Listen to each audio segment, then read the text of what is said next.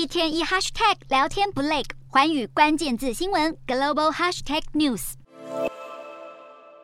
中共二十大与一中全会相继落幕，习近平与亲信独揽国家大权已成定局。而对于中国迈向集权统治，最大竞争对手美国是否因此调整对中策略？美国国务院发言人普莱斯当地时间二十四日发表声明解释。普莱斯进一步强调，美国将会继续努力和中国政府保持开放的沟通管道。另外，白宫国家安全委员会发言人科比最近也在一场记者会中指出，美方官员正在努力促成拜登与习近平今年十一月去团体领袖峰会上的双边对谈。不过，中国却在佩洛西访台后与美国关系跌入低谷，关闭了促成拜习会晤的沟通管道。两国官员到现在都还没有重启接触。美国对习近平巩固大权似乎没有太大的反应，不过金融市场却出现剧烈负面效应。追踪数十家中概股走势的纳斯达克中国金融指数，美东时间二十四日暴跌了百分之十四点四三，收在二零一三年来最低点，市值蒸发了将近九百三十亿美元。其中阿里巴巴、京东与百度的股价跌幅都达双位数。